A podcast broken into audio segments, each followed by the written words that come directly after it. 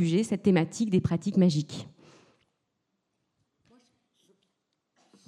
Si je peux me permettre de commencer les hostilités, euh, je dirais que ce qui nous rapproche tous les deux, c'est la gourmandise. Parce que je dois à Patrick Lozac le plus beau plateau de langoustine que j'ai jamais mangé. Alors, pour être un peu plus sérieux quand même, euh, je sais pas, on, se disait qu'on ne savait plus très bien comment on s'était rencontrés, mais ce qu'il y a, c'est que Patrick euh, m'a invité il y a quelques années à Carré à intervenir dans un congrès de chirurgiens digestifs qu'il dirigeait et qu'il avait organisé. Et donc, euh, c'est en tout cas comme ça qu'on a fait vraiment connaissance. Euh, ce qui rapprocherait la chirurgie et la magie, ou la médecine et la magie, on, va plutôt parler de chirurgie parce que c'est plutôt là-dessus, c'est la, la, chirurgie que j'ai plus travaillé et puis euh, Patrick est chirurgien, donc on va plutôt être du côté de la chirurgie. Ce qui rapprocherait les deux, c'est surtout, c'est peut-être que euh, la, thérapeutique, je dis thérapeutique, je ne dis pas médecine et chirurgie, je la thérapeutique et euh, l'espoir de guérison amènent les thérapeutes à penser miracle quelque part.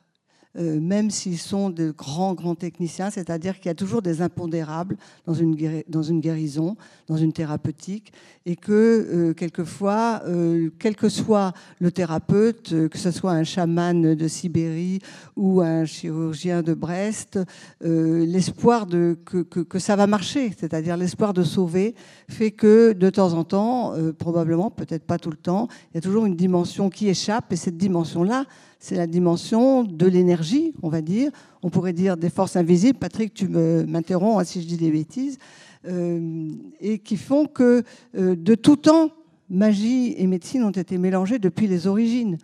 Et c'est encore vrai euh, quand on parle avec des guérisseurs, par exemple, de voir que ce qu'on appelle la magie, qu'est-ce qu'on appelle la magie déjà? Qu'est-ce que c'est la magie?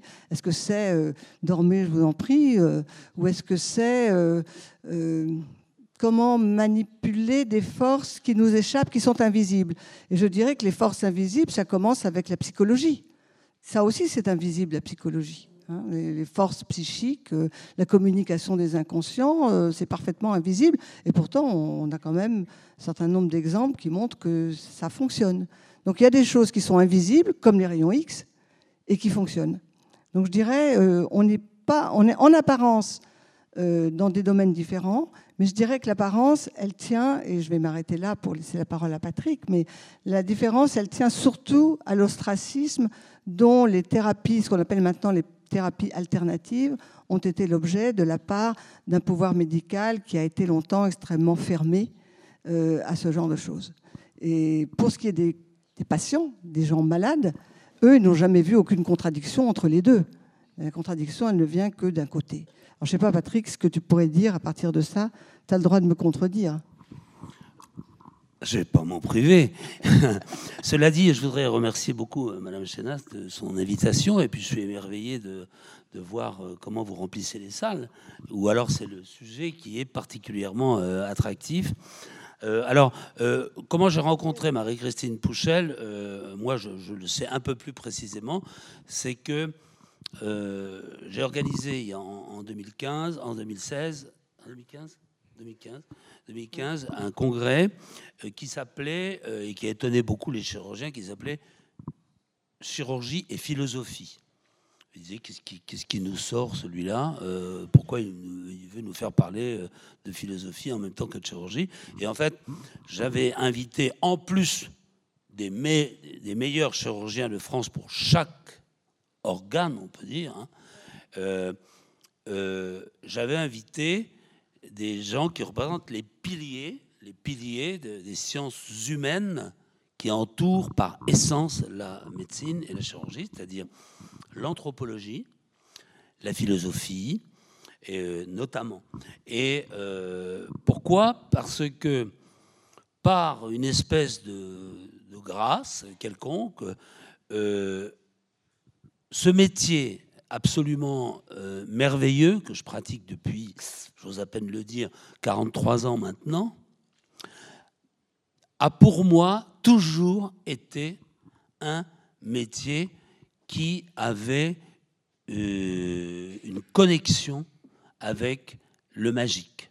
C'est-à-dire que je j'ai été attiré par le côté magique de la chirurgie parce que on pénètre à l'intérieur d'un corps pour le soulager, pour le soigner, pour le guérir, pas le corps seulement, mais la personne qui est porteuse de ce corps. Mais ce corps, il n'est pas fait pour être ouvert.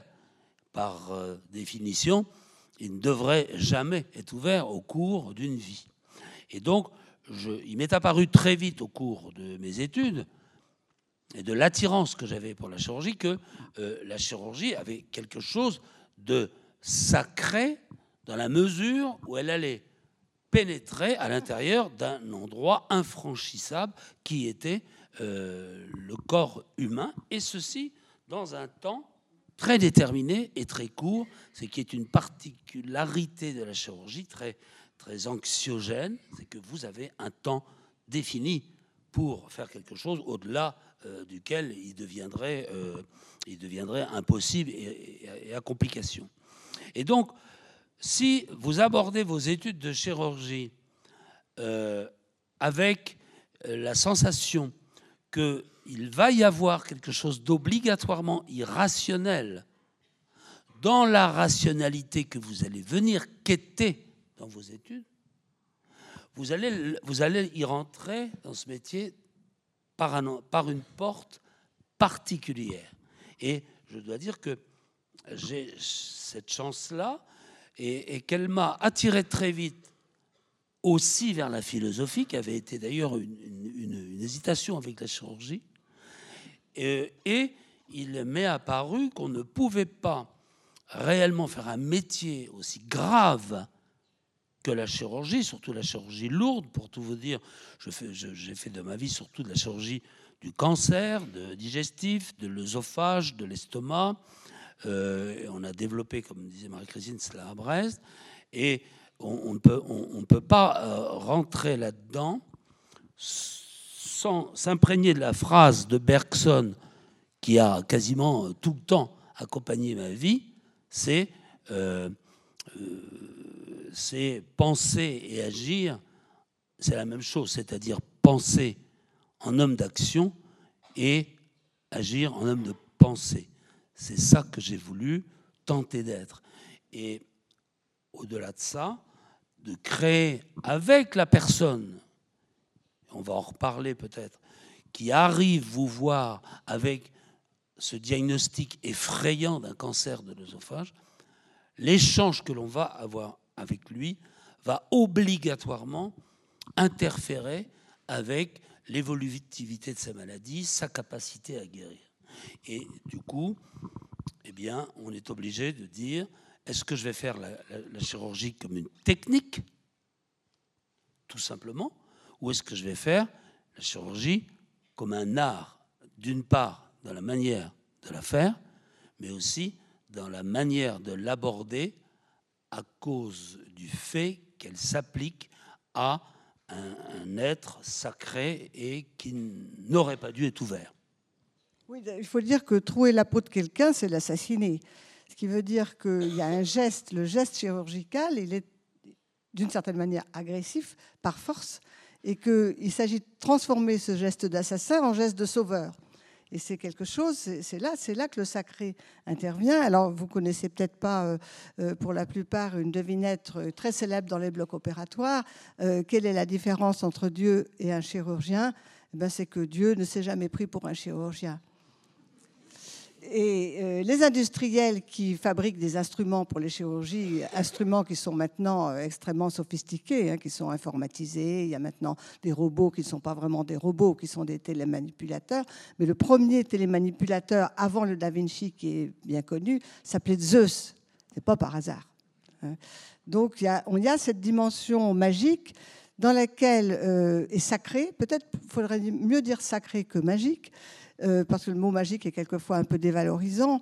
Euh, mais il faut dire aussi que du côté des patients, euh, il y a aussi l'envie que celui qui va nous sauver, va nous trouver la peau, justement, ça soit, on a envie que ce soit un magicien. Hein. Les, chirurgiens ont beaucoup joué quelquefois sur cette, sur cette ambiguïté sur cette ambivalence. Ils ont aimé aussi apparaître comme des thaumaturges.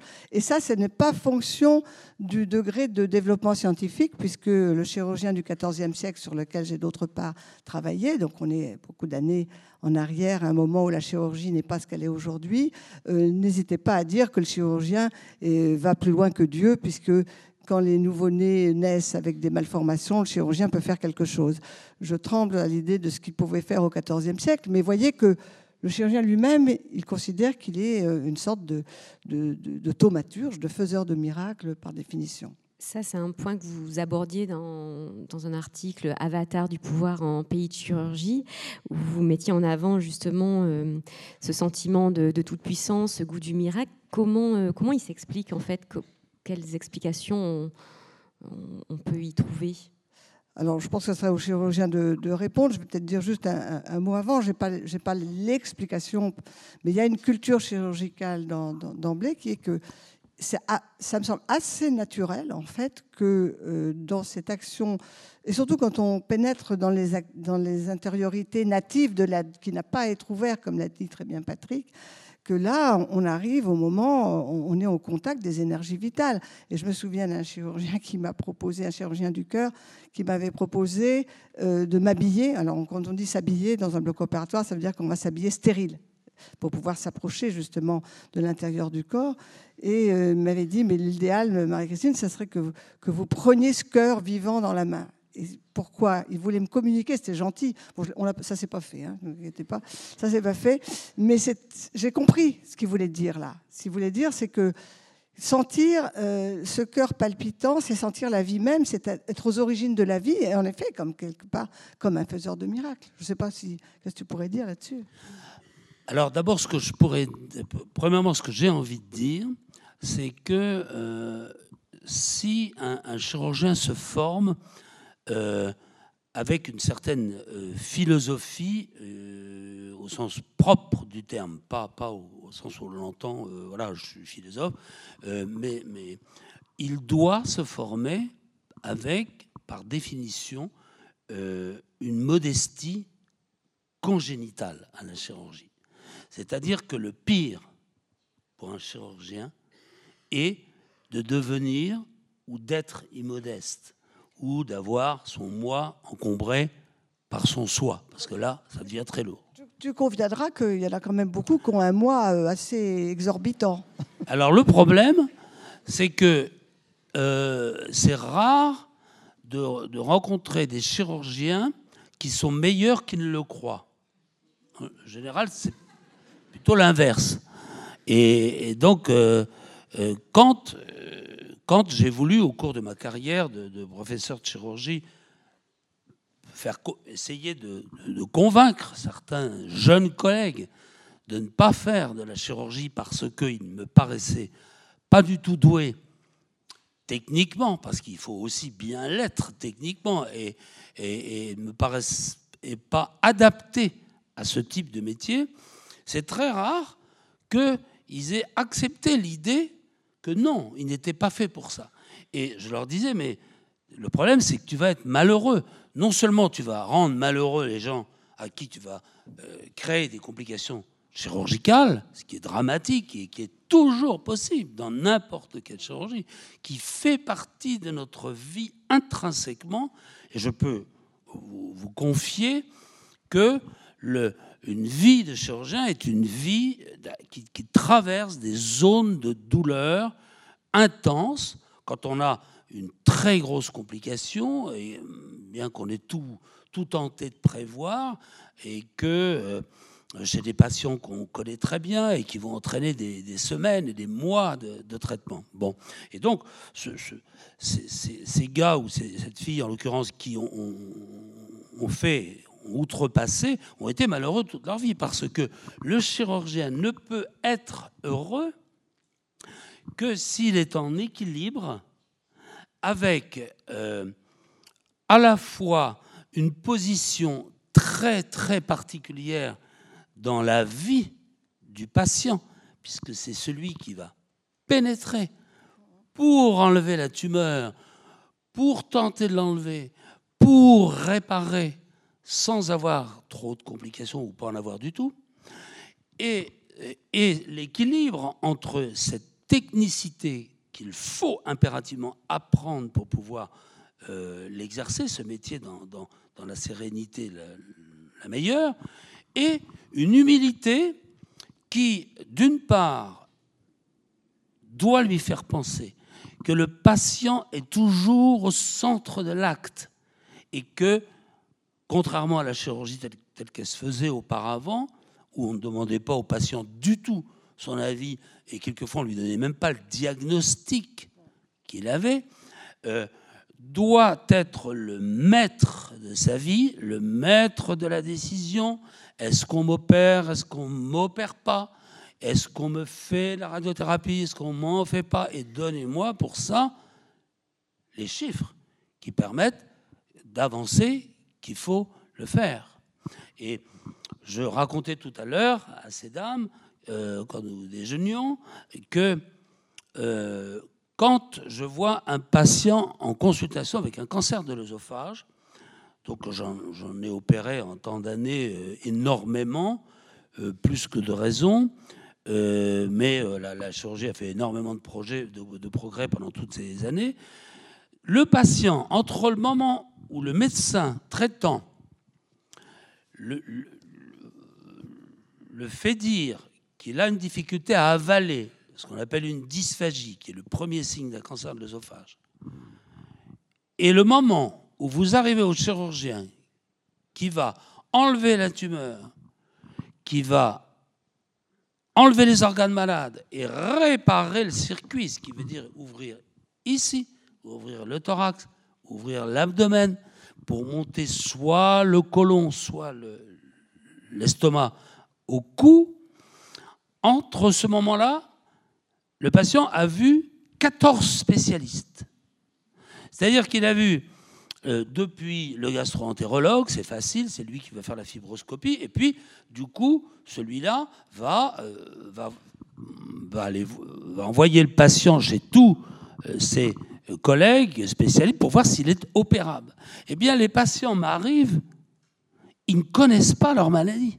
C'est-à-dire qu'ils ont vu 14 thérapeutes de toutes sortes, et personne leur a dit qu'ils avaient un cancer de l'œsophage. Et donc, au moment de, cette espèce de, temps extraordinaire pour le patient, où il va rentrer dans la salle de consultation, il va devoir apprendre sa maladie,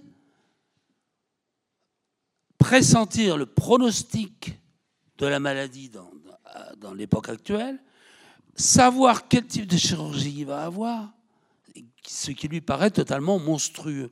Et, donc, sa vie va basculer d'une vie euh, d'ignorance de la maladie et de la mort euh, dans tout d'un coup un voyage d'une incertitude euh, totale. Donc, c'est la raison pour laquelle je dis dès le départ et maintenant, en 2018, que les thérapeutes et les médecins doivent donner la vérité de leur diagnostic au patient, afin que le patient devienne le 15e ou le premier spécialiste de tous les spécialistes dont il aura besoin pour guérir. Est-ce que je peux permettre une question provocatrice? Est-ce que tu dirais que le chirurgien est un guérisseur? Bien sûr. Hmm? Oui, mais je, je suis obligé d'ouvrir. Oui, oui, bien sûr. Bah, il, y je... a les chirurgiens Philippe, hein, ils n'ouvrent pas. Alors, oui, mais. enfin, ils, ils, disent qu'ils ouvrent. Mais par contre, je, je sais aussi de quelques sources qui ne guérissent pas. Et donc, le, le, le pourquoi on est un guérisseur? Tout simplement, euh, on tente de l'être, en tout cas. C'est-à-dire que mon métier est de tenter de guérir. Et si on veut s'accrocher au cancer de l'œsophage, au moment où j'ai commencé le cancer de l'œsophage en 1982, c'était le 2 février 82, le premier, l'intervention a duré 12 heures, j'ai été l'apprendre au, au, Japon. Le, le, on avait à ce moment-là 14 à 15% de survie à 5 ans. Maintenant, on est à 50, 60% de survie à 5 ans. Donc, on a fait des progrès considérables. Ce groupe de patients, qui, de chirurgiens qui traitent le cancer d'œsophage dans le monde, on n'est pas tant que ça, mais on tente d'être un guérisseur. Et donc, c'est la raison pour laquelle, ne réfutant pas ton terme de guérisseur pour un chirurgien, euh, j'accepte aussi toute la partie irrationnelle qu'il y a autour de mon acte. C'est-à-dire que la partie rationnelle, je peux la décrire sur un tableau et la discuter en staff avec mes collègues, avec les anesthésistes, avec tout le monde, les cardiologues. Dire voilà, le patient il se présente comme ci, comme ça, comme ça. La partie irrationnelle, c'est tiens, la tumeur touche là à la horte de manière très, très, très proche. Et donc, il va y avoir un moment donné où mon ciseau va être entre la tumeur et la horte, ou dans la horte, et à ce moment-là, le malade va mourir sur la table, ou dans la tumeur, et à ce moment-là, je vais laisser de la tumeur en place et le malade mourra de sa tumeur. Donc il va y avoir un moment, un moment extraordinaire qui peut, pardonnez-moi l'expression, euh, confiner quelquefois une espèce d'extase chirurgicale qu'on connaît peut-être une dizaine, quinzaine de fois dans sa vie, où tout d'un coup, dans la salle, il n'y a plus que le patient qui dort, la tumeur, le ciseau avec euh, la personne qui, qui précède le ciseau, qui est l'instrumentiste, et puis le chirurgien qui tient le ciseau, avec au bout de sa main un cerveau qui va à un moment donné ou l'autre décider ou pas de faire à un millimètre près. Et, cette espèce d'impulsion qui va aller le chercher au fin fond de lui-même, pour pouvoir la trouver, il faut qu'il soit débarrassé des peurs, peur de faire mourir, peur d'avoir un procès, peur, de lui-même et de jamais s'en remettre, enfin, toutes les peurs possibles et imaginables, peur de perdre sa réputation, que sais-je, n'importe quoi. Il faut qu'il soit lâché par cette peur, et quand je parle d'extase, on peut lire ça dans le philosophe Plotin, qui est un néoplatonicien du IIe siècle, quand il parle de la surconscience, qu'il appelle synesthésis en grec ancien, la surconscience, c'est le moment où, pour faire un acte, vous devez être lâché par votre conscience. C'est-à-dire, la conscience doit vous abandonner et, dire va, décide. Décide ou pas.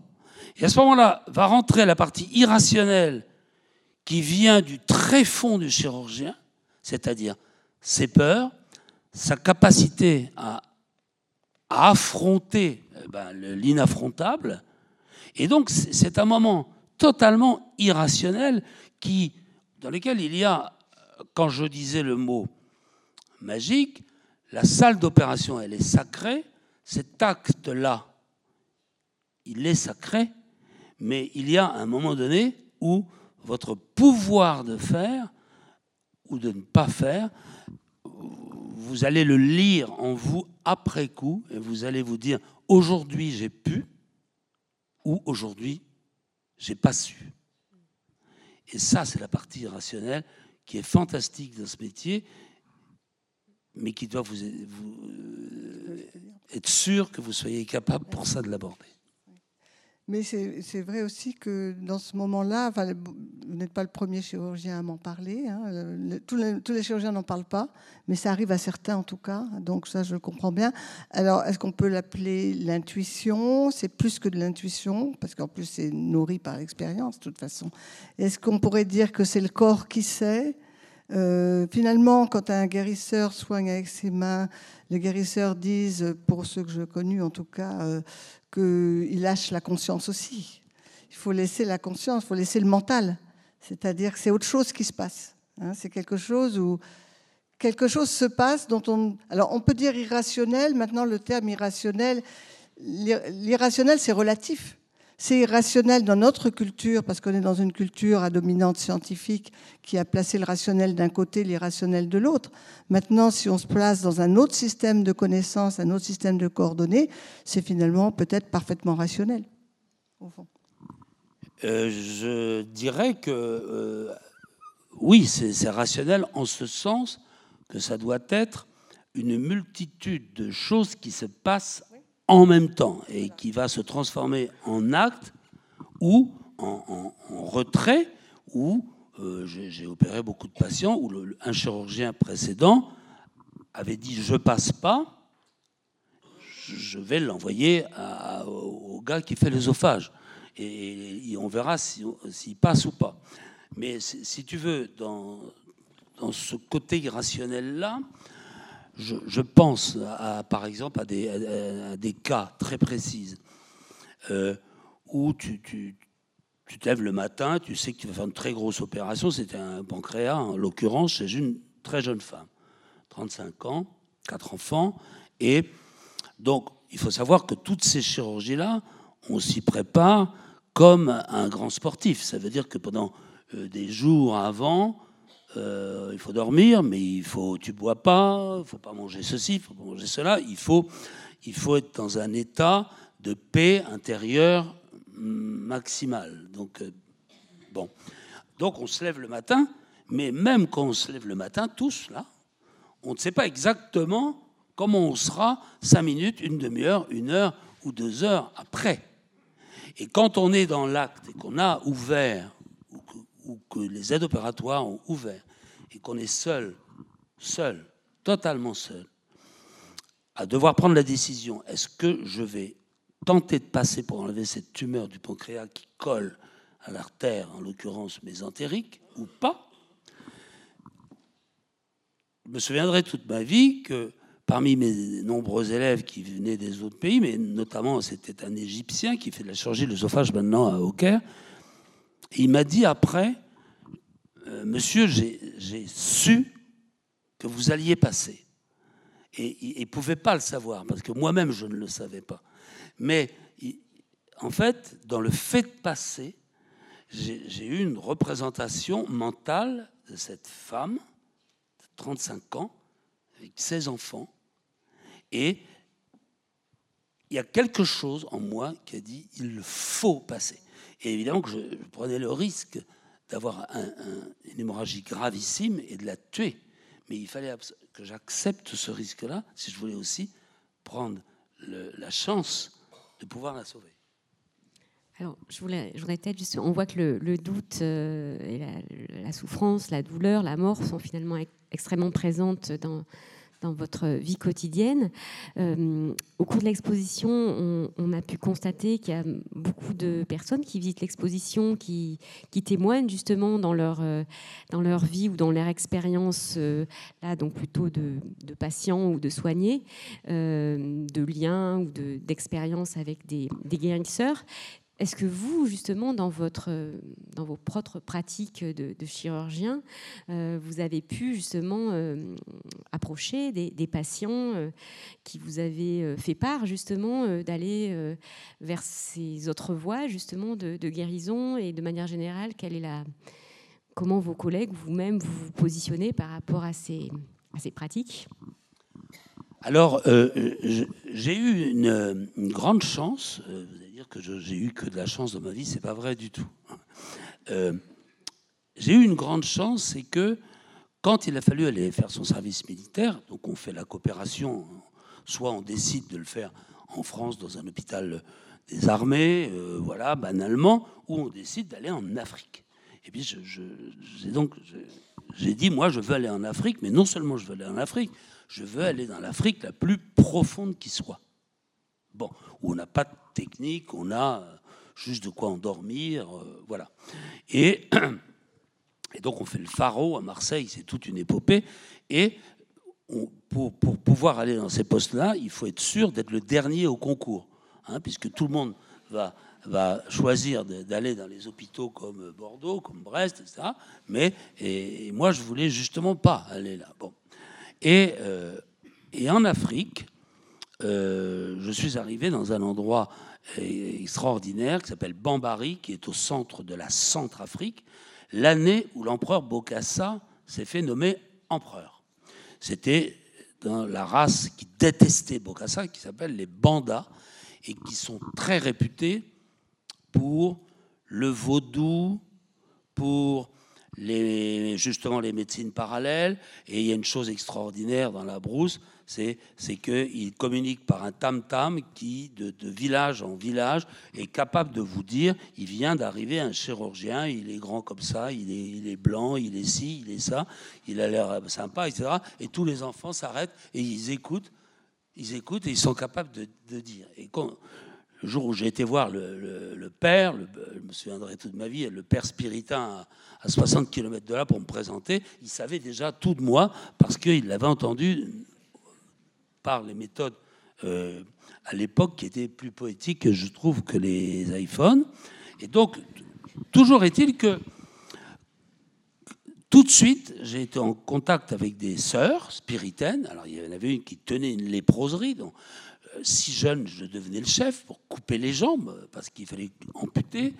J'étais avec une autre qui était euh, qui tenait la maternité depuis 40 ans, qui était une femme extraordinaire et qui est qui était en connexion totale avec ces populations, euh, donc ces bandas là. Et euh, quand j'ai vu l'atmosphère, j'ai eu envie de rencontrer les guérisseurs. Pourquoi? Parce qu'il n'y avait pas de chirurgien depuis six mois. Le, poste n'avait pas été occupé, puisqu'ils avaient préféré aller à Bordeaux, à, Brest ou ailleurs. Et donc, il n'y avait pas de chirurgien. Donc, les guérisseurs avaient le, on va dire, le leadership, hein, c'était l'exclusivité. Et donc, euh, je me suis dit, euh, il faut que je les rencontre et on va apprendre à se connaître. Et on a fait un travail extraordinaire ensemble.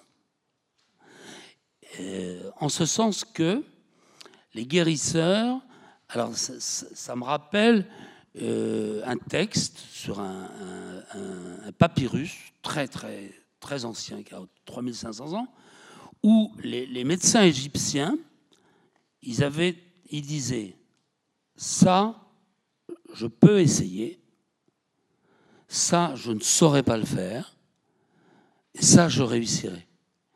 Et les guérisseurs euh, euh, avaient un peu cette même philosophie, c'est-à-dire qu'il y avait des choses, ils n'y allaient pas.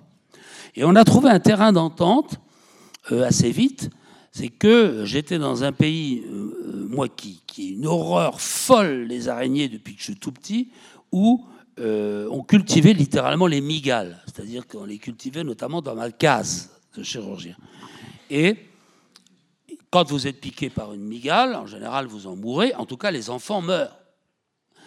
Et sauf que le, le sorcier m'avait dit, si tu m'envoies l'enfant tout de suite, dans la demi-heure, c'est-à-dire s'il n'est pas trop loin dans la brousse, euh, je, pourrais le guérir avec la pierre noire. La pierre noire, il faisait une petite incision et, la, pierre était absorbée par la plaie comme ça. c'est une pierre volcanique qui, tenait comme ça et, il fallait qu'elle tienne un nombre d'heures important. Et à ce moment-là, le, le, le, comment dire, le venin de la migale partait dans la pierre et puis quand la pierre était pleine, elle tombait.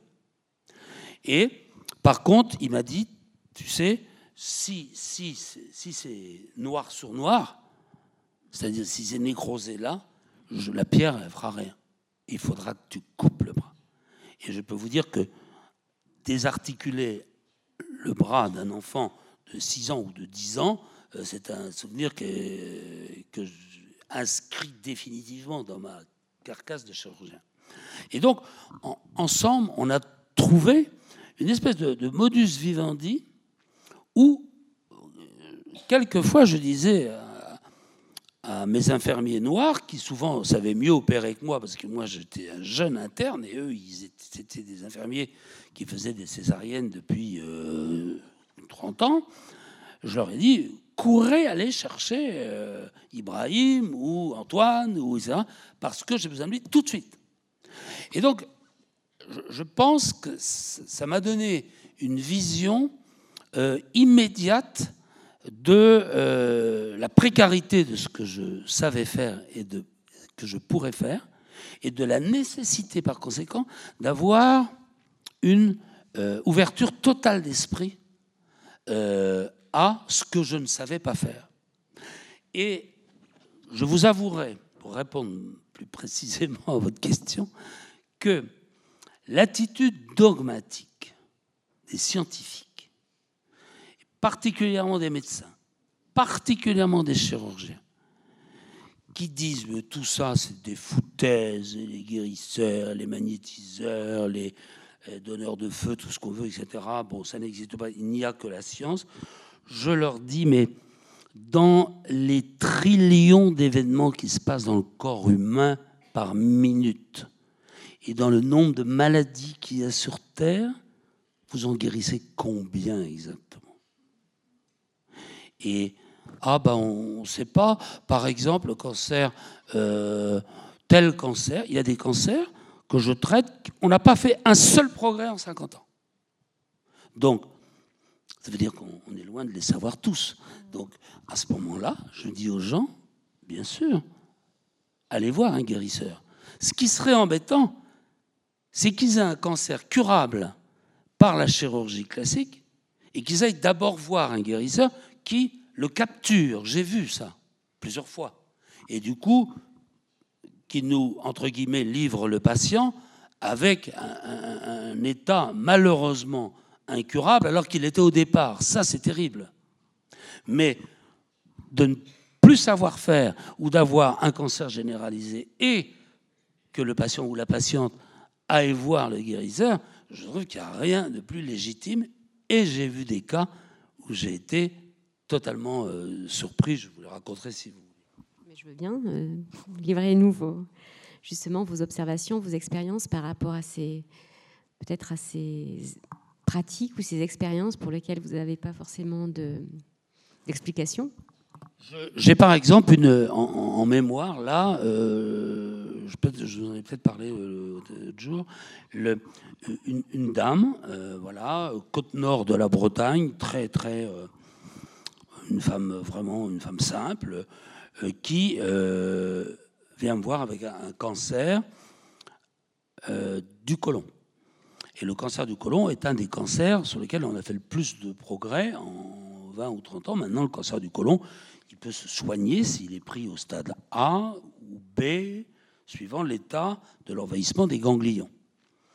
Euh, il y a en tout cas un, stade où on ne peut pas le guérir, où, euh, c'est de l'ordre de, du, fantasme, c'est lorsqu'on a ce qu'on appelle une carcinose péritonéale, c'est-à-dire quand, quand, on ouvre, nous on, ouvre et on, voit des nodules cancéreux partout. Donc là, c'est envahi complètement. On ferme. Les chimiothérapeutes veulent faire des chimiothérapies, mais j'ai plus à lutter contre des chimiothérapies abusives que contre des guérisseurs abusifs. Et quand les patients sont à ce stade-là, ils meurent. Ils meurent dans les semaines qui viennent d'occlusion intestinale. Et cette femme est allée voir une guérisseuse à Plouguerneau. Allez voir Plouguerneau, le phare de la Vierge, à Plouguerneau. des actions Alors, c'est très important ce que tu dis. Alors, non seulement j'ai pas d'action, mais elle ne se fait pas payer. Alors, pour moi, ça, c'est un élément très important. Parce que tout de suite, un magnétiseur ou le guérisseur qui se fait payer, c'est comme un chirurgien qui prend des dessous de table pour moi.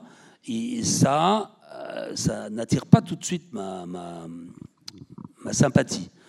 Euh, mais quelqu'un qui, comme il y en a beaucoup dans le centre de la Bretagne, qui, qui, qui, traitent, qui font de la, radiesthésie, qui sont des magnétiseurs, et qui demandent rien, ou, qui disent, dans le pire des cas, donnez-moi ce que vous voulez, euh, ça, ça, ça m'intéresse plus. C'est juste une parenthèse, il y en a quand même qui passent leur vie à guérir, il faut quand même qu'ils mangent. Hein. ils sont obligés de se faire payer cela, tu vois, quand ils ne font que ça. Tu as raison, et cette dame, elle s'appelle de comment s'appelle déjà? Elle est morte, je peux la citer. En tout cas, elle, elle habitait à Lilia, à Ploguerneau. C'était, vous rentriez chez elle, euh, vous étiez à 2 heures de l'après-midi, vous y étiez jusqu'à minuit. C'était un, défilé de, patients, tellement elle était célèbre. Eh bien, s'est occupée de cette femme. Cette femme a vécu trois ans. Trois ans avec au scanner des nodules qui étaient là, qui habitaient là, qui étaient chez eux, et, qui ne progressaient pas. Et c'est un des exemples que j'ai en tête, le plus euh, frappant sans doute, et euh, qui, qui, quand même reste tout à fait inexpliqué sur le plan médical on voit qu'il y a des choses effectivement euh, inexpliquées. Je vois que l'heure tourne. Peut-être pour euh, conclure, il y a, je voudrais qu'on revienne sur une notion que vous avez abordée euh, au début, ce parallèle autour de la figure du magicien, des guérisseurs et la question de la machine, finalement de l'instrumentation. Est-ce que l'utilisation plus importante des machines modifie justement un certain nombre de pratiques, ce rapport entre euh, le praticien, le soignant et cette problématique justement euh, de ces rayons invisibles dont vous avez parlé, qui sont soit envoyés par une machine, soit envoyés par, euh, on va dire, un guérisseur. Comment vous voyez les choses? Là, on est parti jusqu'à 9 h du soir. Hein. Parce que c'est un. S'agissant du rapport entre. Il y a quelque chose que, nous n'avons pas dit, encore que Patrick a parlé justement du risque qui est toujours inhérent à toute opération chirurgicale et de la présence de la mort. Et alors quand même, commenter une, demi-seconde l'image qui est derrière nous, mais que vous voyez beaucoup mieux que nous, qui n'est pas une image d'opération chirurgicale, mais de dissection, hein, d'anatomie euh, du XVIe siècle, euh, visiblement. Et euh, Bon, là-dessus, je ne vais pas commenter beaucoup, simplement dire qu'on voit bien que la mort est là, puisque pour nous, les squelettes, ça représente la mort, et que la présence de la mort dans un bloc opératoire, qui est toujours à l'horizon des consciences, hein, il y a toujours ce risque. En plus, elle est là symboliquement, la mort, puisque euh, l'anesthésie est une mort symbolique, et que quelquefois les patients ont beaucoup plus peur de l'anesthésie que de l'opération parce que la perte de conscience, euh, c'est aussi la mort. Hein. c'est le voyage dans l'au-delà aussi. Hein. Là, on est du côté du chamanisme. Et tout le vocabulaire du bloc opératoire euh, parle d'un éloignement de la conscience dont notre science euh, pense qu'il n'existe pas. Mais quand on dit, quand le chirurgien demande à l'anesthésiste, il est où? Ça veut dire, il est prêt de se réveiller ou pas prêt de se réveiller? Mais il est où? Ça fait référence dans le langage à des voyages qui sont d'ordre chamagique, qui sont les voyages de la conscience. Et je dirais que cette présence de la mort euh, dans le bloc opératoire fait que, euh, comme dans tout espace à risque, euh, se développent des rituels, se développent des protocoles qui deviennent des rituels quand leur côté rassurant prend le pas sur l'objectivité technique. Et là, je peux citer un exemple japonais, on va revenir au Japon en une minute, euh, d'un chirurgien que j'ai vu euh, se laver les mains, un chirurgien dans un hôpital ultra-moderne du Japon, géré par des Américains, mais avec des chirurgiens japonais, qui étaient quatre frères. Une grosse machine, et donc le chirurgien responsable du secteur, pour revenir aux machines des nouvelles technologies, donc ultra moderne, se lave les mains dans le lave-bras réservé à ça pour les chirurgiens, lavage chirurgical, voit que je le regarde quand il enfile un tablier de plastique. Tablier de plastique, dans le temps, euh, quand il n'y avait pas les tissus euh, très performants, ça permettait évidemment, quand il y avait du sang, euh, de ne pas être éclaboussé. Mais aujourd'hui, les casaques chirurgicales sont ultra imperméables, déperlantes, tout ce qu'il faut et il voit que je le vois mettre sous cette casaque ultra moderne un tablier de plastique. Et qu'est-ce qu'il me dit, voyant que je l'avais vu? Il me dit Ouais, je sais bien, ça sert à rien. Mais si je ne le fais pas, il va se passer quelque chose. C'est ça, un rituel, c'est ça. Hein. Un rituel, c'est quelque chose qui n'est pas forcément techniquement obligatoire, mais qui rassure, qui canalise l'émotion et qui permet au geste chirurgical de se faire correctement. Et le bloc opératoire, pour l'anthropologue, pour ça, c'est un terrain extraordinaire, parce que du coup, il y a des rituels, euh, des choses qui ne paraissent pas comme des rituels, parce qu'on ne voit pas le chirurgien courir autour de la table avec un scalpel en disant ça, on ne voit pas ça. Mais il y a des rituels plus inconscients qui sont présents et qui sont nécessaires. Il y en a peut-être quelquefois d'ailleurs pas assez. Donc, si vous voulez, il faut savoir aussi euh, que l'anxiété des chirurgiens bien naturels, l'anxiété des équipes, tout ça, c'est des choses qui sont d'ailleurs assez mal gérées euh, dans les blocs parce que l'administration n'a jamais pensé qu'il pouvait y avoir tout ça, euh, que c'est pas fait. Je veux dire, il n'y a, pas de psychologue. Il y a des psychologues pour certaines équipes de soins palliatifs. à ma connaissance, j'en ai jamais vu dans les blocs. Hein, je veux dire, or il y a vraiment une gestion. Alors c'est au coup par coup. C'est les individus. Il y a des individus qui savent mieux faire que d'autres. Mais après, il y a les addictions. On a, là, a, c'est pas le moment d'en parler, mais comme, chez tout le monde, il y a des addictions chez les anesthésistes, aussi bien que chez les chirurgiens, quelquefois, pas toujours, heureusement. Enfin, il, se passe. C'est un lieu émotionnellement extrêmement fort. Et c'est pour ça que la magie, entre guillemets, est aussi présente. C'est-à-dire qu'il y a des comportements, entre guillemets, irrationnels qui se font jour euh, parce que euh, on est quand même, on a la vie du patient entre ses mains, alors même avec des machines. Hein. Par exemple, moi j'étais lundi dernier euh, dans un bloc opératoire où on faisait une opération à cœur ouvert, mais en vidéochirurgie, c'est-à-dire qu'au lieu de faire la grande incision sternale, on coupe le sternum, on ouvre carte et puis on va travailler, ce qui est relativement facile. Euh, on fait une toute petite incision, enfin 10 cm quand même, dans le côté droit opposé au cœur, et on va travailler avec des instruments euh, très très bas. Bon, euh, il y avait quand même un écran 3D de visionnage des organes avec de la haute définition en image, c'était absolument magnifique, mais ça n'empêche pas qu'il y a eu un rituel, alors je ne sais pas si je devrais dire ça, je ne veux pas épouvanter les, participants ici, mais il y avait un corps de femme sur la table, euh, elle était nue. Et personne, on était 15 dans la salle d'opération, ou peut-être 12, 12 plutôt que 15, mais enfin c'est quand même un certain nombre, dont moi et quelqu'un que j'avais amené qui voulait voir une opération. Et euh, ben, personne n'a pensé à mettre un petit linge sur le pubis de cette dame. Bon, ça, c'est des choses qu'on ne voit pas dans tous les blocs, mais qui se voient encore beaucoup. Ça fait partie de la culture chirurgicale. Parce qu'une fois que les gens sont endormis, ben, ils sont plus là. Leur conscience est ailleurs, n'est-ce pas? Mais c'est vrai que ça, ce sont des actes, ce sont des choses dont les gens ne se rendent pas forcément compte, euh, mais qui font que euh, on, fait, on, essaye de, de ne plus penser qu'il y a une personne, parce que si on pensait qu'il y avait une personne, on l'aurait couverte. Il n'y a plus personne pour se rassurer.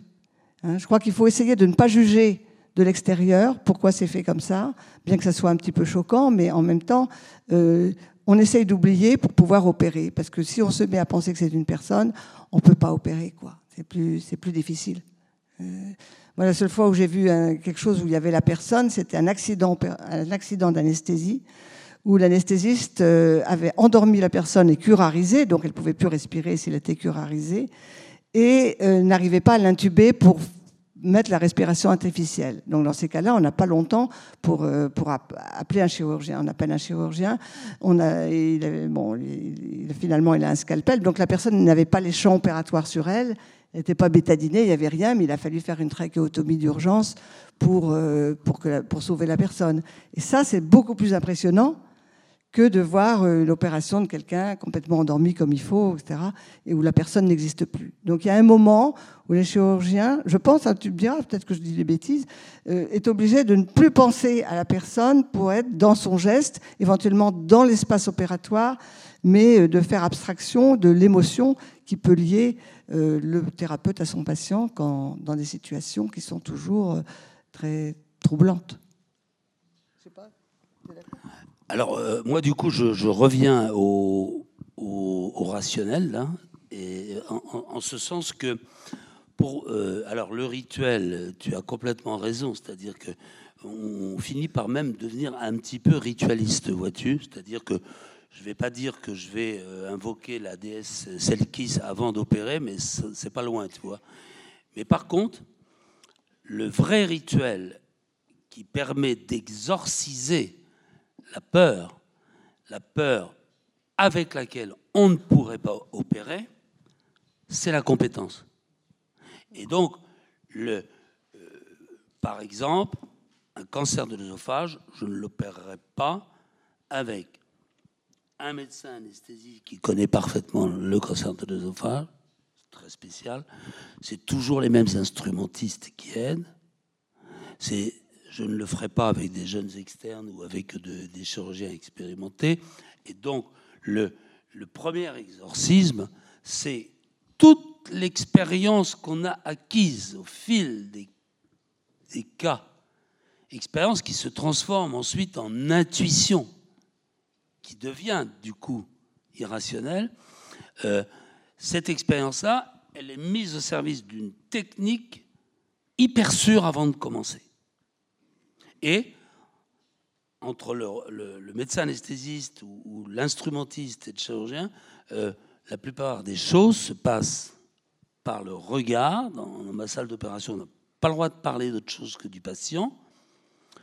Euh, on n'a pas le droit d'écouter de la musique. J'en connais qui écoutent du hard rock, par exemple. Voilà. Euh, et puis, on n'est pas là pour badiner parce que l'endroit est sacré et que entre le, moment A et le moment Z de l'opération, il y aura eu un passage du patient à travers l'est en ouest, à travers le Nil, si on, peut dire, pour rejoindre une métaphore d'éternité euh, égyptienne. Et donc,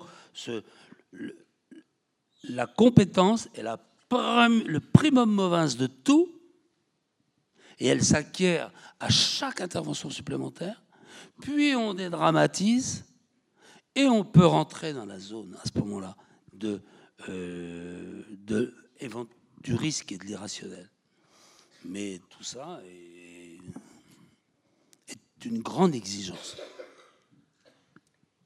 Bien, bah écoutez, en tout cas, je vous remercie de ces échanges et je propose euh, qu'on ouvre euh, la question euh, à la salle, qui aura sans doute déjà des questions. Alors, normalement, les des hôtesses sur les, micros qui ont des micros.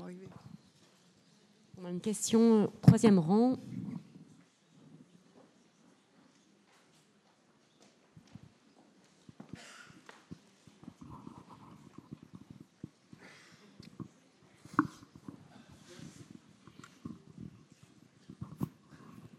Merci d'abord à tous les deux pour cette, cette rencontre. Et, hum, je voudrais d'abord faire une remarque euh, par rapport à, ce que vous avez décrit euh, concernant votre expérience en Afrique. Il y a quelque chose de très similaire que j'ai entendu dans cette même salle, une expérience intéressante, mais qui venait d'un ethnopsychiatre qui s'appelle Toby Nathan et qui décrit des passages qui, qui, vont dans le sens de ce que vous dites. Et il, fait un couplage entre l'acte de guérir et euh, les manières qu'on a de guérir et qu'on n'est pas capable toujours d'expliquer. Et ça fonctionne. Et il est né dans une société scientifique euh, comme nous tous. Ça, c'est la, première chose. La, la deuxième, c'est plutôt une question.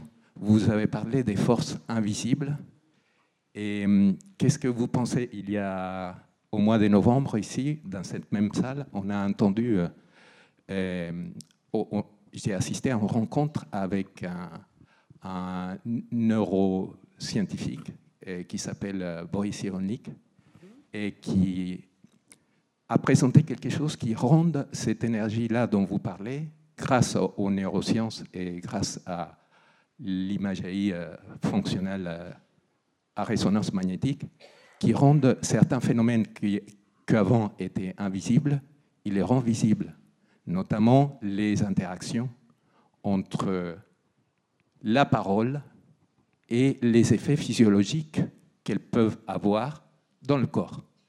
Donc, qu'est-ce que vous pensez de ces influences-là qui peuvent guérir grâce à la parole? C'est ce que vous décrivez en partie de, l'influence qui avait cette guérisseuse-là dans la Bretagne profonde et les effets physiologiques que ça peut entraîner bénéfique dans les cas de cette personne.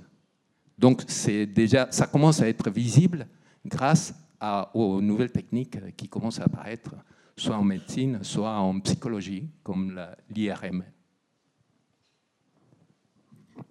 Pourquoi pas Je veux dire, euh, il y a beaucoup de choses qu'on ne connaît pas. Euh, les rayons X, on ne les connaissait pas, on les a découverts. Je veux dire, euh, donc les progrès, je ne vois pas d'opposition entre les progrès scientifiques et puis l'explication de phénomènes qui sont observés depuis des millénaires et puis que, qui, voilà, que pour l'instant on n'explique pas très bien. Il y a eu récemment à la télévision une émission sur les fascias. Je ne sais pas si vous l'avez vu, tu l'as vu. Euh, les fascias, c'est tout le tissu conjonctif qu'il y a entre les organes euh, les os, etc., qui est une espèce de toile d'araignée euh, très belle, des très belles photos. c'est étonnant. Et je connais des gens qui travaillent en médecine chinoise et qui m'ont dit, mais cette histoire des fascias, ça justifie en partie l'acupuncture parce que avec les histoires de fascia, on peut euh, appuyer en bas de la cheville et ça aura une répercussion euh, euh, dans les poumons. Je dis n'importe quoi là, mais enfin je veux dire c'est le principe, c'est-à-dire que on peut, il y a des systèmes de correspondance dans le corps qui passent par des réseaux peu connus, parce que les fascias ils sont assez peu connus finalement dans la médecine classique. Je crois que je dis pas de bêtises.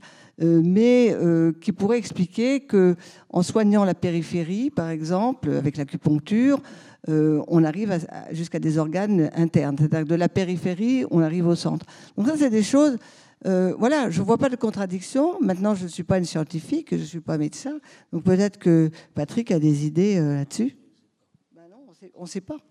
Mais pourquoi pas, je veux dire? Ça ne fait rien. Le problème, c'est de savoir que j'ai l'impression que pour les gens qui sont des théoriciens, ce qui ne rentre pas dans la théorie n'existe pas. Mais pour les gens qui ont des pratiques, des empiriques, euh, bah, il y a des choses qui fonctionnent. Les coupeurs de feu, bon, on ne sait pas expliquer, mais euh, il y a des hôpitaux où on les fait venir, euh, à Clermont-Ferrand par exemple. Hein. Et on sait que ça supprime la douleur, ça supprime pas la plaie, mais elle cicatrise plus vite. Et bon, ben voilà. Et Comment ça marche euh, Moi, je n'ai pas d'explication en tout cas. Personne n'en a. Simplement, ça marche.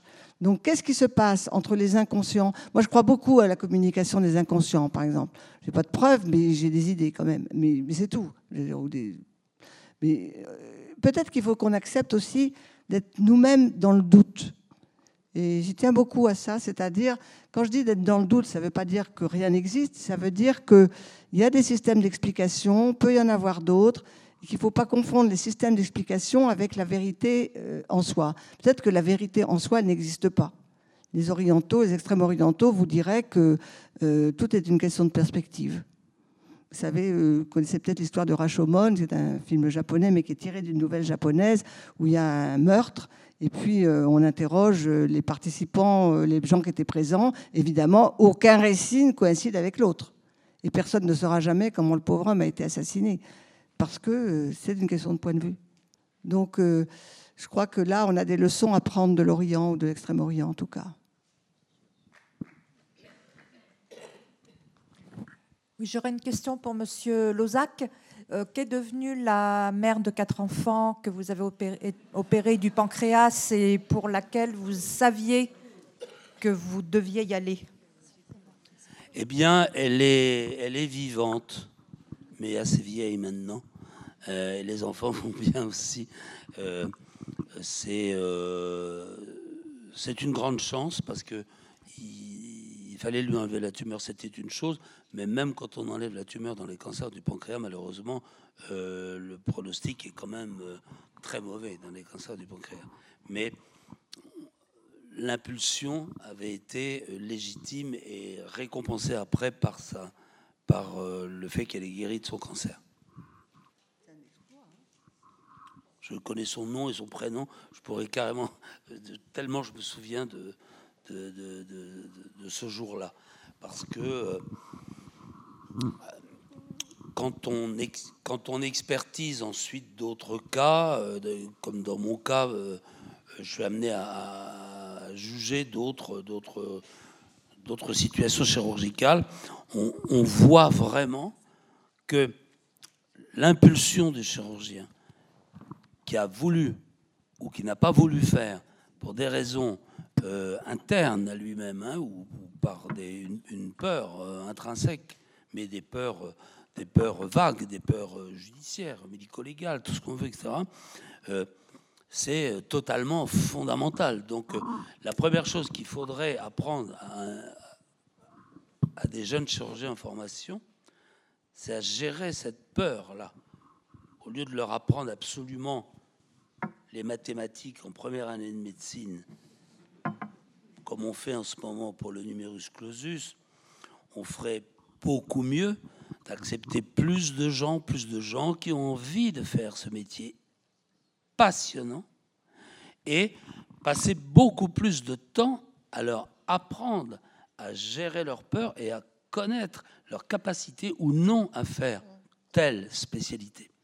C'est même dans la chirurgie, euh, le, mon, homologue orthopédiste euh, au CHU et, comment dire m'a toujours dit, c'est un frère en chirurgie. On a été sur les, les bancs de la chirurgie, on s'est fait engueuler tous les deux quand on était interne et tout pendant en pleine nuit par le patron. Et il me disait, je ne ferai jamais de chirurgie du cancer ni de cancérologie parce que je ne saurais pas parler aux patients en dehors de l'opération. Donc il a fait de l'orthopédie et de la traumatologie. Il met son clou, c'est un grand, grand orthopédiste qui a inventé beaucoup de choses en orthopédie, mais il ne saurait pas faire la partie irrationnelle ou totalement humaine de, de sa spécialité. Et donc, un chirurgien cardiaque, il sait qu'il va, il va faire une chirurgie très, très prédéterminée, euh, assez mathématique. La neurochirurgie est devenue comme ça aussi. Et donc, euh, euh, pour aller confronter une tumeur qui est coincée entre l'aorte, la veine cave, des nerfs très importants, etc., voilà, il faut oser abîmer quelqu'un pour pouvoir espérer le guérir. Et ça, c'est pas sûr que ça aille dans le sens de, euh, de la formation actuelle, hein, parce que euh, on a du mal à trouver des chirurgiens digestifs, euh, des, des Français, c'est même plus la peine. Et pourquoi? Parce qu'ils ne veulent plus faire de chirurgie qui les implique dans la globalité de leur être. Pendant l'intervention, mais avant, après, et dans le regard avec le patient, dans la désespérance de la famille, quand ça ne marche pas. Et c'est tout ça qui fait que cette spécialité est fabuleuse, mais c'est aussi la raison pour laquelle les gens ne veulent plus la faire.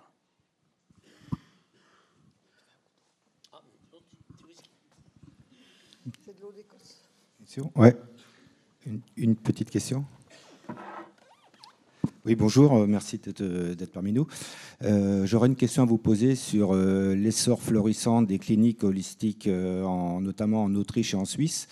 je pense qu'on a un petit retard là-dessus et je voudrais votre avis sur le fait que des brillants chirurgiens soient formés aux techniques de guérison pour opérer de façon chirurgicale sur des corps éthériques. Le corps éthérique, bah, c'est le corps. Oui, d'accord, mais qu'est-ce que vous en pensez? non, mais J'explique. Euh, c'est le corps éthérique, il n'est pas encore intervenu dessus. bah, Qu'est-ce qu'on peut penser? Euh, on peut, euh, là, c'est bon, c'est le côté New Age dans lequel on est aujourd'hui. maintenant, je crois que c'est pas par hasard. Vous avez dit en Autriche et en Allemagne, c'est ça? Oui.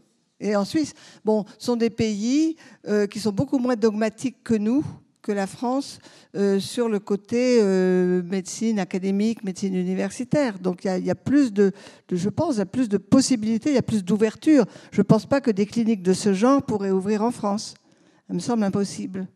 Euh, donc qu'est-ce qu'on peut penser? Ben, Moi, je n'ai pas d'expérience. Patrick n'en a pas non plus. Donc si ça marche, le seul critère, c'est que si ça marche.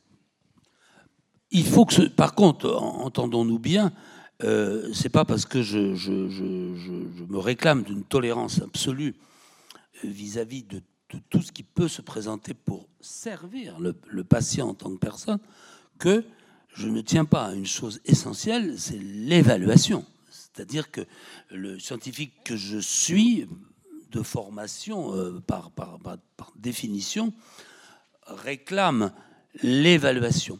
Et évidemment, c'est une des choses qui a fait que, euh, entre le monde, euh, les deux mondes sur, les, sur lesquels on discute aujourd'hui, celui qui serait totalement scientifique et totalement rationnel, et celui qui est irrationnel et, critiqué par le monde scientifique, le gros problème, c'est qu'il y a un des deux mondes qui ne veut pas porter de regard sur l'autre, c'est-à-dire que les scientifiques ne veulent entendre parler que de ce qu'ils savent évaluer. Or, il y a une myriade de choses au monde qu'ils ne savent pas évaluer. Donc, ils devraient, comme vous le dites, être ouverts à des centres dans lesquels on évalue l'hypermodernité des choses, parce qu'il a bien fallu qu'à un moment donné, des gens comme Péan ou comme Finsterer en 1870 fassent les premières opérations. Donc euh, il a bien fallu qu'on les, qu'on les évalue. Euh, par contre, le monde, le monde des, des, des, guérisseurs, des magnétiseurs, etc., euh, est, très, est très peu ouvert à ce qu'on les évalue. Et ils ont sans doute raison, pour la bonne raison, c'est que la, la participation tellement énorme du patient dans le fait d'aller les voir fait que on ne pourrait pas mettre ça dans une cage de Faraday pour évaluer. Oui, le, problème de l'évaluation, c'est un peu comme le problème de l'évaluation de l'homéopathie. C'est-à-dire que quand même, quand les scientifiques veulent évaluer l'homéopathie, à mon avis, ils, ils, ne comprennent pas que euh, ils, ne comprennent pas qu'on ne peut pas évaluer l'homéopathie comme on évalue l'allopathie. C'est-à-dire qu'en homéopathie, euh, le même remède ne convient pas à tout le monde pour la même pathologie, ce qui n'est pas le cas dans la médecine académique. Hein. Donc, si vous voulez, le, je pense que l'évaluation, et tu as raison, il y a la participation du patient, l'effet placebo, mais l'effet placebo joue aussi pour la médecine euh, des universités et des hôpitaux. Hein, je veux dire, il y a un effet placebo des médicaments euh, les plus actifs aussi. Donc l'effet placebo, il est un peu partout. Est-ce qu'il est plus fort du côté de la médecine euh, parallèle, on va dire, ou des thérapies parallèles que euh, dans la médecine, euh, disons, officielle? Je ne sais pas, j'en sais rien. Mais l'évaluation, elle est certainement, elle est déjà difficile pour les médicaments, par exemple, classiques mais elle est peut-être encore plus difficile, en effet, comme tu le dis, euh, pour les, les, thérapies parallèles, parce que là, le nombre de paramètres est encore plus grand. Il y a une... Alors là, peut-être c'est des corps éthériques qui euh, fonctionnent entre le, la relation, la nature de la relation entre le patient et le guérisseur est encore peut-être plus importante que dans le cas euh, de la médecine classique.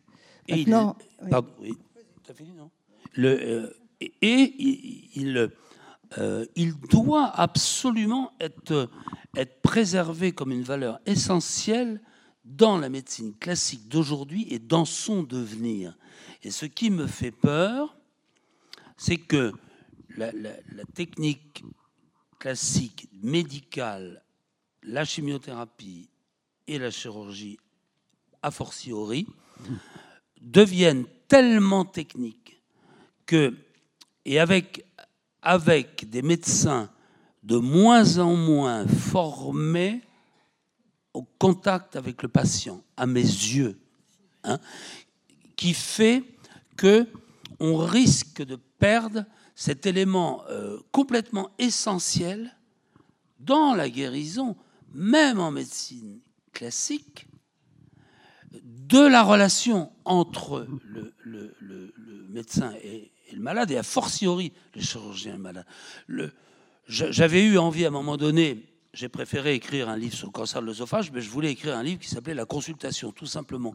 Pourquoi? Parce que j'étais fasciné par l'importance du quota de sympathie et de chaleur qui, dans la guérison du patient qu'il y avait entre le, le chirurgien et le patient. Et je, suis obligé de, vous livrer comme expérience que, étant euh, habitant en dessous des chimiothérapeutes, j'ai des, patients, ils sortent de chez de jeunes oncologues très brillants, qui ont fait plein d'études randomisées, qui connaissent toutes les études dans le monde. Mais le patient sort et il dit, vraiment, je, viens vous voir parce que je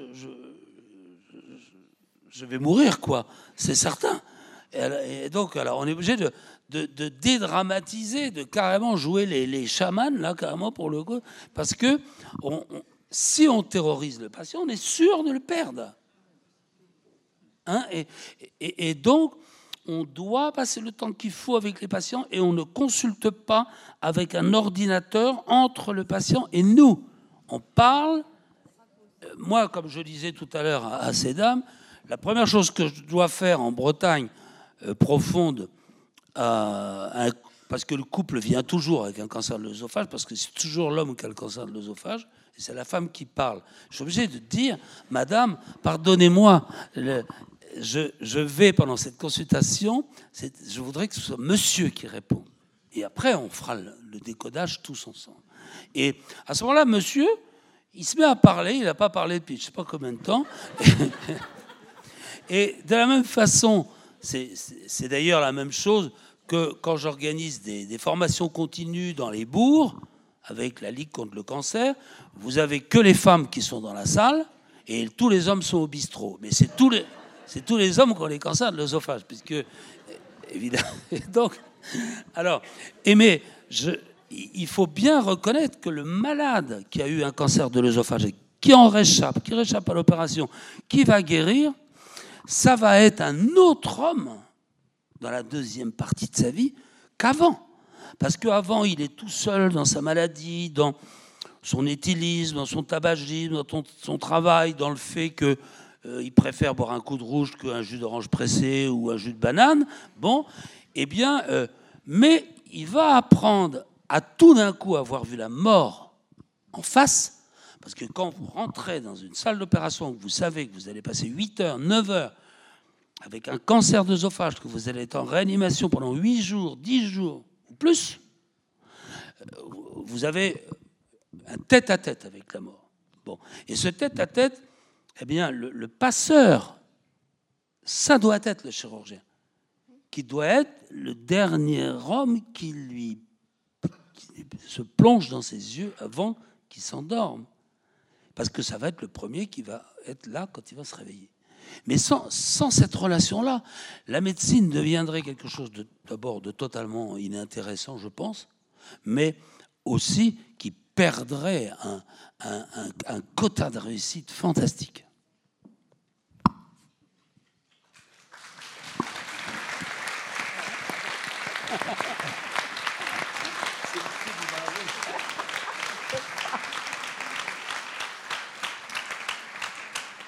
Excusez-moi, je voulais juste poser une question. C'est possible? Oui. Je voulais revenir sur euh, votre. Euh, euh, l'allusion que vous avez faite à la frontière entre la science rationnelle et puis les thérapies que vous dites irrationnelles. Déjà, je voulais vous remercier pour votre ouverture d'esprit. il m'est arrivé de tomber sur une vidéo sur YouTube et j'ai été acheter le livre parce que ça m'a quand même bluffé. C'est une dame qui s'appelle Corinne Sombrin, S-O-M-B-R-U-N. Vous l'avez entendu. Bon, c'est hallucinant. Donc cette jeune femme occidentale, euh, musicienne, documentariste, est partie filmer. Alors je ne sais plus si c'est Mongolie ou Sibérie. Bref, elle est allée chez les chamans. Elle est allée euh, filmer euh, la, la, pratique d'un chaman. La séance a commencé. Elle raconte ça avec beaucoup d'humour en plus, c'est ce qui rend la chose quand même assez agréable. Euh, elle a oublié un peu comment s'est passée la séance. Elle le raconte après parce que le chaman l'a engueulé en lui disant Mais pourquoi tu m'as pas dit que tu étais chaman euh, Bon, je vais faire court. La seule chose, moi, que j'ai retenue de, son expérience, elle a, beaucoup, elle a raconté avec beaucoup d'humour qu'elle a été voir beaucoup de psychiatres qui ont voulu l'interner. Elle en a trouvé qui ont voulu travailler avec elle. Et maintenant, elle en est à un stade où elle arrive à rentrer en état de transe sans aucun euh, tambour ni quoi que ce soit, sans aucun artifice. Donc elle est rentrée en lien avec certains psychiatres qui ont voulu travailler avec elle, surtout des Nord-Américains, puisque bon, il y a peut-être la culture amérindienne aussi qui fait qu'ils sont plus intéressés par tout ça. Mais ils en sont arrivés à la conclusion qu'elle passait dans des états modifiés de conscience sans aucune substance. Elle arrive à rentrer donc dans des états modifiés de conscience proches de la psychose, mais elle en revient très facilement. Donc les questions que se posent ces psychiatres, c'est que si, si quelqu'un comme elle arrive à y rentrer et en sortir, il y a peut-être quelque chose à creuser pour soigner tous les gens qui, eux, malheureusement, ne peuvent pas en sortir comme ça, mais pour lesquels Bon, beaucoup de thérapies existent. On sait qu'on ne peut pas guérir, hein, on sait qu'on peut aménager. Pour le moment, on ne guérit pas avec les médocs, en tout cas, ça, on ne connaît pas. Mais il y a peut-être d'autres façons de faire. Donc ma question, c'était juste ça. Vous, vous faites une, vous, vous, tracez une ligne que, que, j'entends. Hein, c'est loin d'être simple, tout ça. Mais moi, ce qui me rassure, enfin moi personnellement, je suis heureuse de constater qu'il y a de plus en plus de frontières, qu'il y a une certaine perméabilité qui se fait. Il y a des soigneurs de feu qui interviennent à l'hôpital au CHU de Quimper, j'ai cru comprendre, hein, en cancérologie. Il y en a plein qui interviennent, vous citiez. Euh, voilà, il y a, il y a d'autres exemples comme ça. Les choses semblent bouger qui a raison, qui a tort, on n'en sait rien. Comme vous dites, le principal, c'est que le, malade, il, s'en sorte peut-être un petit peu mieux, mais que les gens soient capables de se parler entre eux et que personne ne détient la vérité. Mais vraiment, pour ceux qui ont cette curiosité, tapez Corinne Sombrin sur YouTube. Vous, vous rigolerez, mais vous apprendrez des choses phénoménales. Oui, ça vaut le coup de lire son livre aussi, hein, parce que parce qu'il n'y a pas que des psychiatres, il y a des, des, neuro, des gens des neurosciences qui sont intéressés justement à ce qui se passait dans son cerveau quand elle est en transe. C'est assez étonnant. Et oui, il y a quelque chose de tout à fait important. Excusez-moi, j'aurais juste voulu poser une question.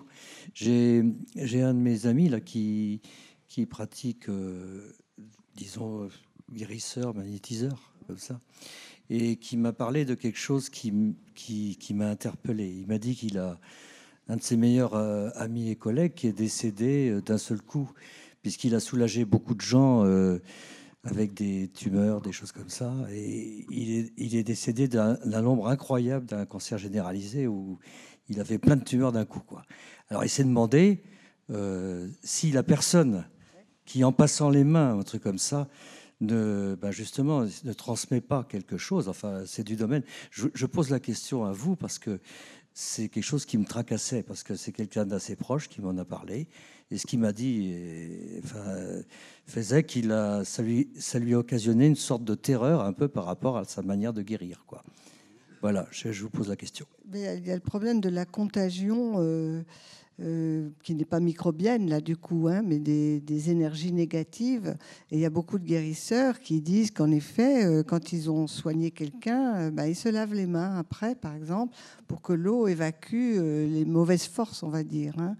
Alors c'est là que le lavage des mains, et ça, ça c'est un thème extrêmement intéressant, le lavage des mains, parce que l'eau a un pouvoir purificateur qui va plus loin que la technique. Et je reviens juste une seconde aux chirurgiens, puisque euh, a, les chirurgiens se lavent les mains avant une opération d'un lavage très particulier, qui, a sa technique particulière. Mais maintenant, au lieu d'utiliser de l'eau et du savon, on propose aux chirurgiens d'utiliser un soluté hydroalcoolique qui s'évapore. Et ben, Brice en parle assez souvent. Euh, Brice Gaillet, c'est un, c'est un chirurgien digestif que nous connaissons tous les deux. Et euh, il me disait qu'il euh, avait du mal, lui, il a rapporté cette technique d'Amérique. Alors maintenant, c'est beaucoup plus, euh, il m'en a parlé il y a déjà 2-3 ans, c'est beaucoup plus répandu, mais beaucoup de résistance chez les chirurgiens à se servir du soluté hydroalcoolique, parce que par rapport à l'eau, le soluté hydroalcoolique, ça fait que tout reste sur les mains en apparence. Et justement, il n'y a plus rien qui reste. Mais enfin, tandis que l'eau, le pouvoir symbolique de l'eau, euh, s'ajoute à la technique, en effet, pour emmener quelque chose qui serait de l'ordre des mauvaises forces.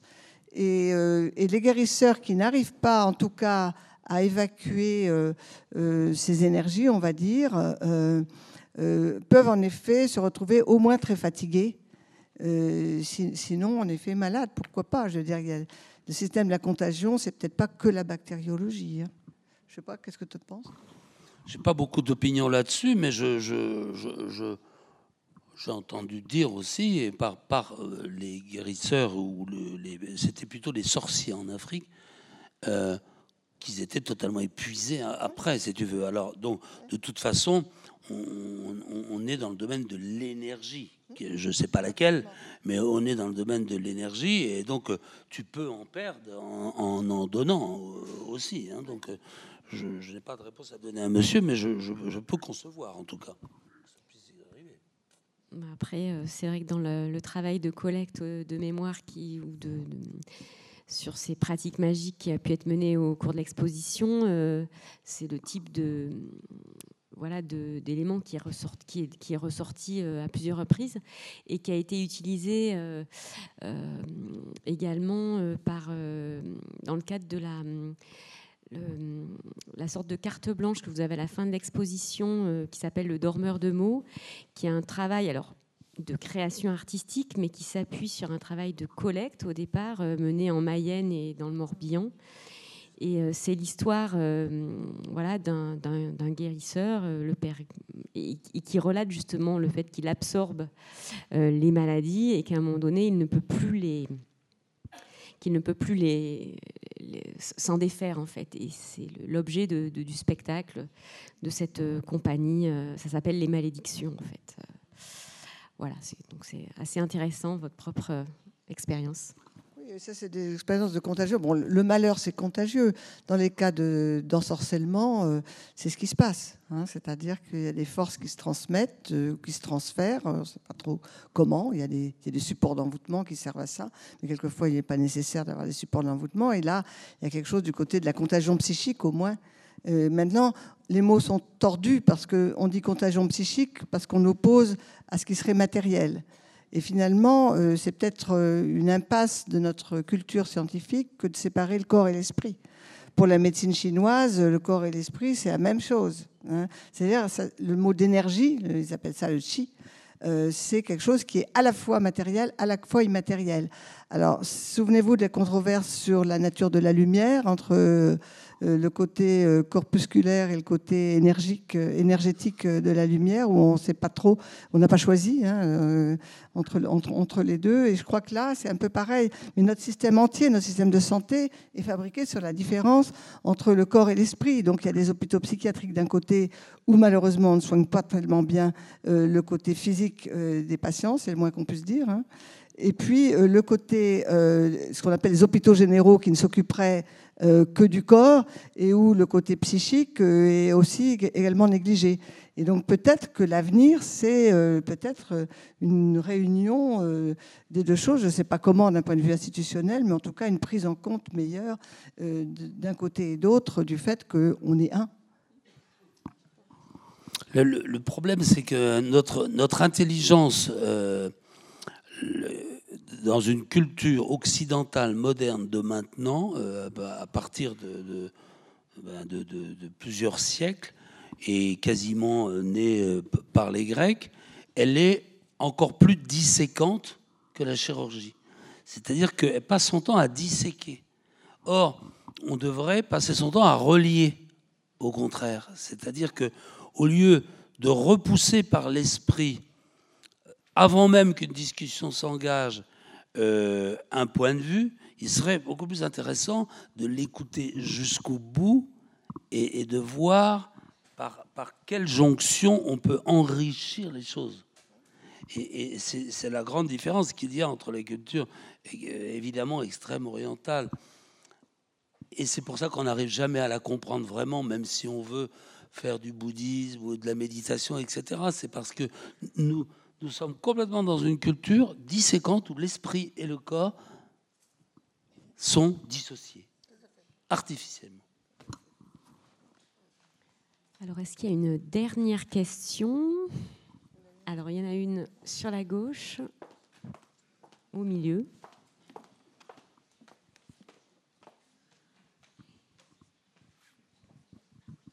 Bonjour.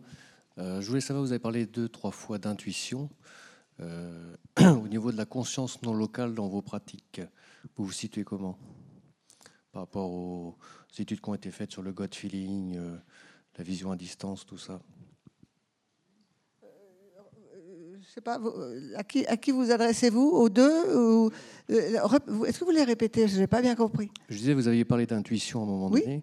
Donc je voulais savoir au niveau de, surtout au niveau de la chirurgie, au niveau de comment la vision non locale, tout ça, comment vous intervenez Vision, vision non locale? Oui, la, conscience non locale. Qu'est-ce que vous appelez la conscience non locale? Bah, C'est issu du remote viewing, de tout ce qui est. Bah, attendez, là, je, vous savez, je ne connais pas tout. Hein. Bah, Alors, qu'est-ce que c'est? Oui. La vision non locale, c'est-à-dire la vision de monde euh, dans l'au-delà ou Non, non, c'est comment une pratique qui est utilisée aujourd'hui assez couramment dans différents modèles. Oui. C'est-à-dire qu'au niveau de la médecine, il y a eu le gut feeling. Gut feeling? Oui, une, étude euh, comment, en France au niveau des médecins. Je ne connais pas ça. Bon, c'est pas grave. Je ne sais pas, je suis incompétente. Oui, le, si, pour, pour, pas du tout. mais, l'intuition, euh, oui, puisque j'ai employé le mot intuition, le, dans l'intuition, il y, a, deux parties, et ça, on, déjà, on, le voit quand on lit les, auteurs grecs, les philosophes grecs. Il y a l'intuition, celle que je connais le plus, qui est fondée sur l'expérience, c'est-à-dire qu'à force de labourer, je finis par connaître par où euh, euh, rentrer dans le champ que je dois labourer. Hein. Donc, euh, et la chirurgie est une accumulation de cas, de, de, visites par la droite, par la gauche, avec son beau ciseau d'or, qui nourrit sa main, qui nourrit sa tête, et la tête a à sa disposition quelque chose qui va redonner à la main sous la forme d'intuition, c'est-à-dire quelque chose qu'on n'a pas besoin de réapprendre totalement, mais que l'on sait intuitivement par expérience. Et puis parfois, il y a des choses un petit peu plus secrètes. Alors, je ne connais pas du tout ce dont vous parlez, mais euh, dont, euh, Platon parlait déjà, qui, les, ce qu'il appelle les prénotions, que Plotin appelle la synesthésie, la surconscience, c'est-à-dire des choses qui, qui sont déjà là avant qu'on sache qu'elles puissent être là. Hein. Et, donc, on n'arrive pas à faire le, distinguo entre ce qu'on a accumulé par, par expérience, ce qui serait la, version euh, positiviste en quelque sorte, euh, ou, ou aussi ce qu'on a de plus que l'expérience si on est vraiment fait pour ce qu'on fait, au fond. Hein. Et donc, euh, on peut avoir l'intuition de certaines situations qui ne soient pas simplement scientifiques. Ben, les voyants euh, fonctionnent quand même beaucoup comme ça, c'est-à-dire à partir de pas forcément un support, on peut faire de la voyance sans support.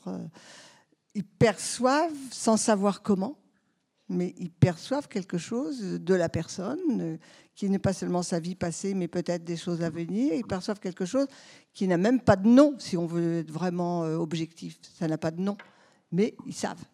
Ils savent pas comment ils savent. Et moi, pour avoir lu un certain nombre d'écrits de médiums, euh, généralement, c'est pas convaincant quand ils commencent à essayer d'expliquer rationnellement ces choses. On n'a pas les mots pour ça. D'ailleurs, les, les, médiums ne savent pas, quelquefois même, ne savent pas comment ils font. Euh, on, peut, on peut faire des hypothèses, mais on ne sait pas comment ça fonctionne. Mais il y a des gens qui ont, euh, en effet, parfois euh, des intuitions, par exemple, dans ce domaine-là, qui sont assez sidérantes. Hein. Il y a dans l'exposition la mention de Béline, mais ici, il n'y avait pas la place de mettre le cabinet entier de Béline que le Musée des Arts et Traditions Populaires avait intégré dans ses collections, qui est parti au Mucem et qui a été exposé à Daoulas. Et ce voyant, qui se servait de cartes ou des lignes de la main, d'autre part, avait des, des intuitions extrêmement, extrêmement, extrêmement fortes. Et ça venait comme ça. Ça passe comme ça. On fait rien pour, quoi. Je veux dire, ça, arrive. Quelquefois, ça marche pas, d'ailleurs. Il le disait, d'ailleurs. Il disait, oh, ça marche pas. Donc, si vous voulez... Euh, ce qu'on appelle l'intuition, qu'est-ce que c'est? Là, on n'est pas encore en état de savoir est-ce qu'il y a des perceptions subliminales ne, dont on ne se rend pas compte, mais qui existent et qui font que? Maintenant, euh, voilà, un, il, faudrait, euh, il faudrait des heures et peut-être qu'on n'y arriverait pas. Peut-être qu'il faudrait qu'on pratique les uns avec les autres, alors faire de la transmission de pensée pour voir comment ça marche. eh bien, je vous propose qu'on reste dans ce doute, du coup, puisqu'on a encore quelques mois euh, pour en parler, jusqu'au 1er avril. Et euh, pour ceux qui... Alors déjà, je vous remercie, euh, Marie-Christine Pouchel et Patrick Lozac, de nous avoir fait partager vos expériences.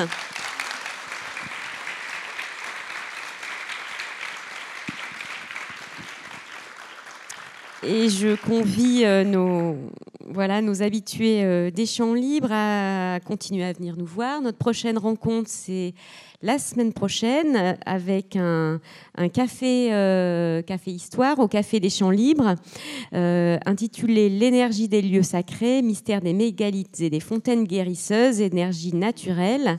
Et nous recevrons Thierry Gauthier, qui est géo biologue et sourcier. Voilà, donc on passe à un autre sujet, mais on reste bien euh, en Bretagne. Voilà, merci à vous. Bon week-end.